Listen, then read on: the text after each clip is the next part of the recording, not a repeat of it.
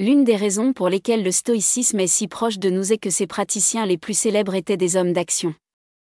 Parmi les stoïciens, on trouve des hommes d'État, des soldats, des écrivains, des avocats, des dirigeants et des artistes de premier plan.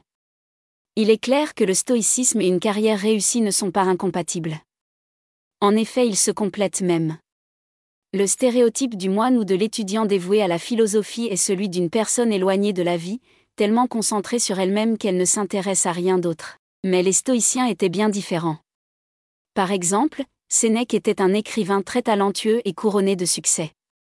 Il est difficile de croire qu'il n'était pas ambitieux, en cela qu'il voulait être bon dans son métier et qu'il tirait fierté et satisfaction de son travail. Son ambition était clairement d'être un bon écrivain.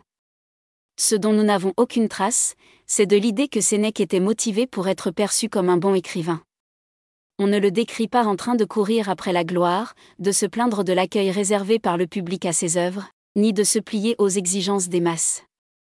L'ambition de Sénèque n'était pas d'être perçu comme quelqu'un de très compétent, c'était d'être très compétent. C'est la distinction essentielle que nous devons faire si nous voulons être à la fois ambitieux et stoïciens. Notre ambition ne doit pas être dirigée vers l'extérieur, mais vers nos propres actions. C'est ainsi que nous ne serons jamais contrariés ou égarés.